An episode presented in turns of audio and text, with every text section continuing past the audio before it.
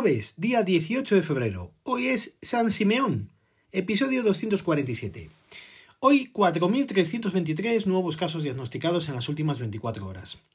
Su detalle es el siguiente: 1.662 en Madrid, 475 en el País Vasco, 394 en Castilla y León, 313 en Andalucía, 255 en Aragón, 188 en Asturias, 163 en la Comunidad Valenciana, 154 en Cataluña, 145 en Galicia, 136 en Canarias, 81 en Murcia, 78 en Navarra, 59 en Castilla-La Mancha, 52 en Cantabria, 50 en Baleares, 44 en Extremadura, 38 en La Rioja, 18 en Ceuta y también 18 en Melilla.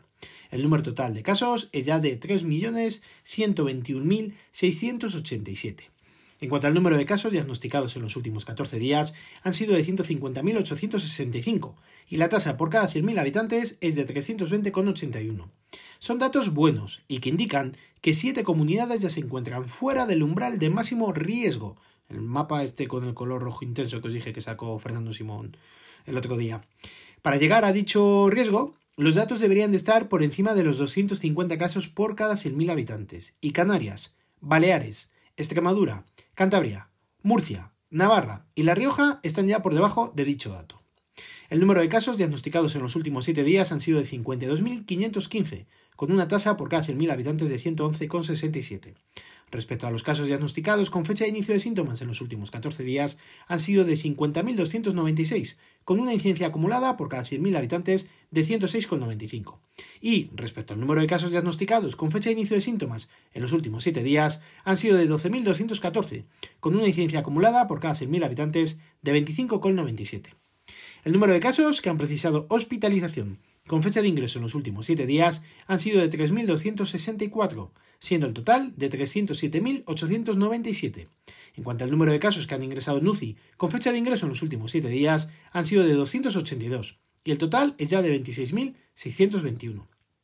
El número total de pacientes COVID es de 17.259, cifra que sigue bajando día a día, con un porcentaje de camas ocupadas del 13,53%. En cuanto al número de pacientes COVID en las unidades de cuidados intensivos, son actualmente 3.822, con un porcentaje de camas ocupadas del 35,39%. Dato que sigue bajando pero muy poco a poco, se resiste. El número de ingresos por COVID en las últimas 24 horas han sido de 1.344, con un total de 2.273 las altas realizadas también en estas últimas 24 horas.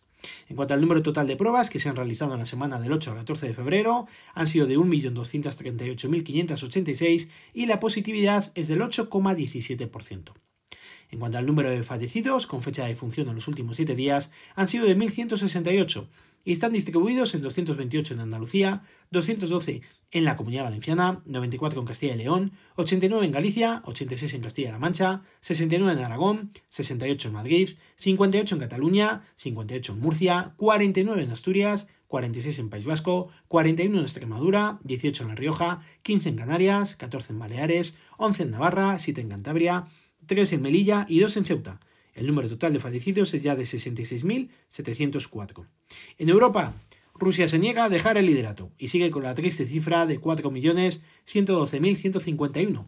Reino Unido con 4.071.185, Francia con 3.514.147 y España con 3.121.687. Los casos diagnosticados e importados de otro país son desde el 11 de mayo 6.057 los que se han contabilizado. En la semana del 11 al 17 de febrero se han notificado tantos como 112, siendo el mayor número en Madrid con 40 y en Andalucía con 31. El resto están de 8 hacia abajo. En cuanto a las vacunas, seguimos con las dosis que os comuniqué ayer que estaban distribuidas, que eran 3.622.165. Se han administrado ya 2.782.751 y el número de personas que han recibido la pauta completa son de 1.144.556. Hoy, en la rueda de prensa, Fernando Simón ha dado buenas noticias, indicando que si seguimos con la actual tendencia a la baja, muchas regiones podrían salir pronto del color rojo oscuro que indican la alerta máxima.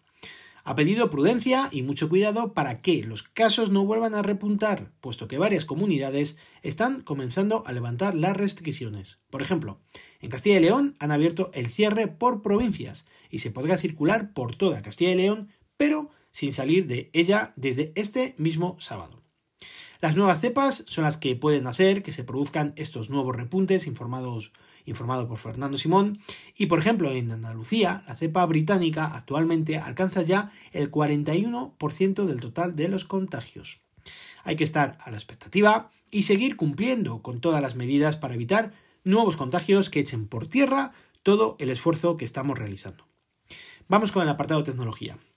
Hoy os quería comentar que ha salido de nuevo la oferta de Amazon Music, la, un, Limited, ¿vale? O sea, la que no tiene restricciones de ningún tipo, no la que te regalan con Amazon Prime. Y de nuevo, la oferta es durante tres meses. En teoría, para clientes que no hayan disfrutado nunca de la oferta. Yo, en cuanto lo he visto, he pinchado. Y en mi caso, por lo menos, yo os aseguro que la he utilizado. Entiendo que con la cuenta que tengo de Amazon Prime no me han puesto ninguna pega. Yo, de hecho, me han dado los tres meses gratis. Ojo además que no es la oferta básica. Es como la versión de Tidal o de Tidal en HD. Es decir, no son los 9,99 al mes, son 14,99 euros al mes, puesto que se trata de canciones con una calidad de sonido brutal.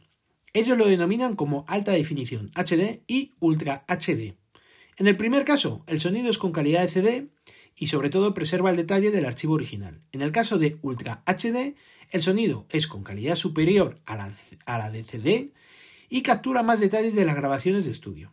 Sin entrar en mayores detalles, así a modo cuñadil, a modo cuñado, y sin saber muy bien las, características típicas del sonido, sí que entenderéis que para un sonido en definición estándar, eh, lo que se denomina SD, tiene hasta 320 kilobytes por segundo. En alta definición tiene hasta 850 y en Ultra HD tiene hasta 3730. Creo que he dicho bytes y son bits. ¿vale? Es decir, multiplica esta última por 10 la velocidad de bits de los servicios de reproducción en streaming estándar. Casi nada. Ojo, que para poder disfrutar de dicho sonido debes de cumplir algún que otro requisito. La velocidad de los datos ha de ser, de los datos que tengas en el dispositivo desde donde lo estás escuchando, mayor de 1,5 megas, cosa que vamos, yo creo que con la conexión normal de todos los móviles lo cumplimos. El dispositivo debe poder admitir la reproducción en 16 bits o 44,100 kHz superior. Ejemplo, desde el iPhone 5S en adelante, por ejemplo, hablando de terminales de Apple, todos lo pueden reproducir. Si utilizas auriculares, deberán de ser compatibles con un rango dinámico de más de 20 kHz para HD o más de 40 para Ultra HD. Vamos, que te compres los, los, ¿cómo se llama? Los AirPods Max, estos que han sacado, y así no sales, no, no tienes problemas. Seguro que esto admite absolutamente todo. Total, ¿por cuánto valían? 600 euros, no sé cuánto era, tampoco es tanto. Si además tienes el Eco Studio de Amazon, que eso sí que puede ser que lo tengan alguno más de los mortales, podrás escuchar el sonido, según Amazon, en 3D y en Ultra HD gracias a dicho dispositivo. Yo de momento, como os he dicho, ya lo tengo dado de alta e intentaré averiguar si desde el vehículo, a través de CarPlay, logro notar alguna diferencia. También voy a probar con los AirPods, con los AirPods Pro a ver si, si, noto alguna diferencia. Cuando he tenido Tidal, por ejemplo, que también lo tuve, lo único que sí que he notado es que cuando lo he utilizado desde el coche, los datos se los comía pero a base de bien, debido a la mayor complejidad de los datos, del sonido y al peso de cada canción reproducida en streaming. Vamos con otra cosilla. Ya se van sabiendo más novedades de la segunda beta de iOS 14.5 o iPadOS. Parece ser que si eres suscriptor de Apple Music se podrán compartir las letras y un trocito de canción, a modo de clip, de, de lo que estés escuchando en ese momento. Hablan de poder compartirse a través de Instagram Stories y por supuesto de iMessage. También parece ser que van a venir más de 200 nuevos emojis cuando tengamos disponible dicha versión del sistema operativo.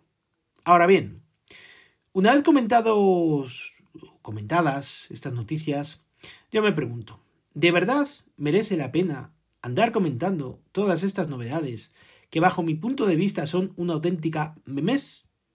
Tampoco se puede ya innovar, o mejor, que hasta estas tonterías salen en todos los blogs y publicaciones de tecnología. Ojo, que es mi punto de vista. Lo que me parece una buena novedad, desde luego, es el poder desbloquear el iPhone gracias al Apple Watch, evidentemente, quienes dispongan de dicho accesorio. Y es más, no deberían de esperar a dicha actualización, y tendrían que haber sacado una actualización menor para poder disfrutar de esta novedad lo antes posible, porque es un auténtico suplicio el manejo del que se supone que es uno de los mejores teléfonos que hay en el mercado. El manejo en el día a día es horrible, Pero bueno, actualmente hay muy pocas noticias al respecto, y hay que rellenar los huecos con cualquier historia que se precie. Se supone que a lo mejor para el próximo mes de marzo pueda haber una keynote, con lo cual ya tendremos de qué hablar. Y sobre todo dentro de poco. En fin, amigos y amigas, mañana más y mejor. Si queréis contarme algo, lo podéis hacer al mail elgafaspodcast.com o en Twitter como arroba elgafaspodcast. Recuerda visitar mi blog, os dejo la dirección en las notas del episodio, le tengo súper abandonado el blog, a ver si me pongo con él. Un saludo a todos y muchas gracias por vuestro tiempo.